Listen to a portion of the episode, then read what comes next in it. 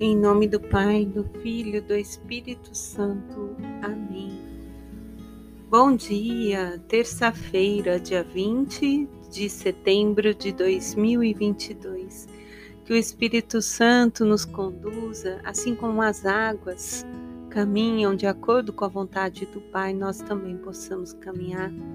Que os dons, os talentos e as virtudes cheguem a nós e que saibamos multiplicá-los. Que o Senhor possa estar conosco durante todo o nosso dia. Amados, hoje a igreja celebra Santo André, Kim e companheiros mártires. É, neste dia, temos o testemunho de 103 mártires coreanos que foram canonizados pelo Papa São João Paulo II na sua visita a Seul em maio de 84 por todos esses que derramaram sangue unindo-se ao sangue de Jesus, peçamos que roguem a Deus por nós. E hoje, na leitura de Provérbios, no capítulo 21, do 1 ao, ao 13, inicia-se assim: Um curso de água é o coração do rei nas mãos do Senhor, e este o dirige para onde ele quiser. O ser humano às vezes pensa que seu caminho é sempre reto, mas é o Senhor quem sonda os corações. Praticar a misericórdia e o direito é mais agradável ao Senhor do que os próprios sacrifícios. Parando nesses primeiros versículos, refletimos um pouco sobre esse curso das águas, o caminho reto as águas, elas não seguem por caminhos retos, mas o curso que o Senhor as designou, para que muitas terras sejam banhadas por elas. E assim é a nossa vida. Os caminhos do Senhor são estreitos, mas quando nós decidimos por eles, eles também são muito frutuosos, porque é o próprio Senhor quem nos leva nesse curso. Quando nos deix deixamos que Ele nos leve, que Ele nos conduza, conseguimos ser misericordiosos, conseguimos dar fruto em abundância. Mas muitas vezes nós não queremos dar as rédeas da nossa vida. Nós dizemos assim: Eu confio, mas nós não entregamos. E aí a graça não chega até nós o milagre não acontece. É necessário uma entrega plena da nossa vida. Confiar realmente e sim levantar e fazer a nossa parte. Não existe mágica. Os milagres só acontecem quando nós nos colocamos a caminhar, quando nós fazemos a nossa parte. E aí a graça do Senhor que é abundante vai transformando o nosso caminho. E no Salmo hoje 119 vai dizer: Dirige-me, Senhor, na senda dos teus mandamentos.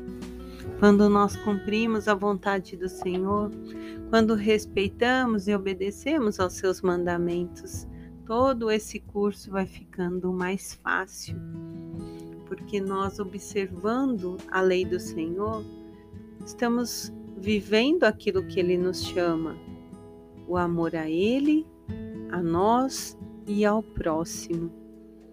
E hoje a leitura do Evangelho em São Lucas, capítulo 8, do 19 ao 21, vai dizer: Sua mãe e seus irmãos vieram ter com ele, mas não podiam se aproximar por causa da multidão. Alguém então comunicou a Jesus: tua mãe e teus irmãos estão lá fora e querem te ver. E ele então respondeu: Minha mãe e meus irmãos são estes, os que ouvem a palavra de Deus e a põem em prática.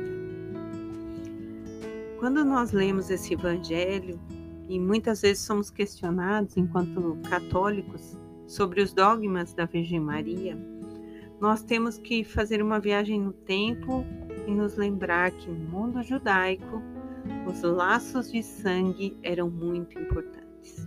Além disso, eles preservavam os descendentes de Abraão.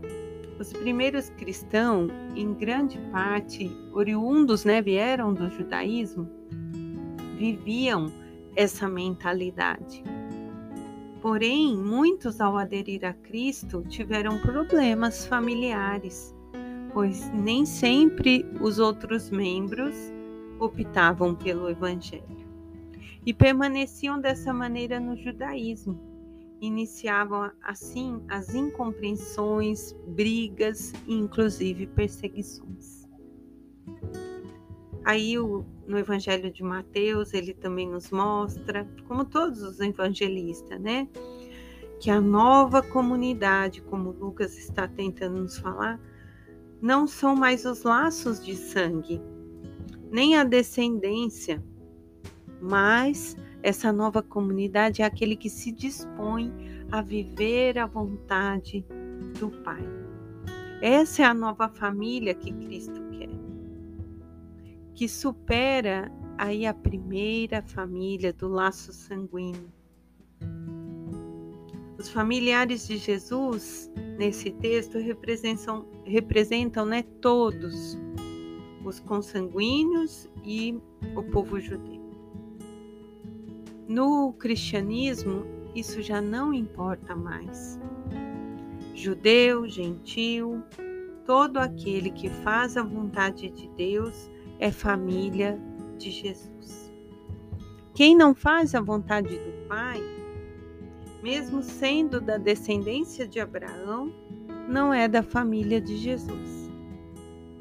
E não se trata nesse contexto de um desprezo, mas de uma universalização da igreja, de nos tornarmos um em Cristo, como Paulo retrata em várias das suas cartas. Somos o corpo de Cristo, Ele é a cabeça. E ao aderir a Cristo, muitos de nossa família ainda hoje se afastam de nós. Então, nesse dia, ao meditar no terço os mistérios dolorosos, que nós possamos pedir ao Senhor que nos una em um só coração. Que realmente possamos ser um só corpo em Cristo, vivendo o amor, vivendo o perdão, a compaixão uns para com os outros. Em nome do Pai, do Filho, do Espírito Santo. Amém.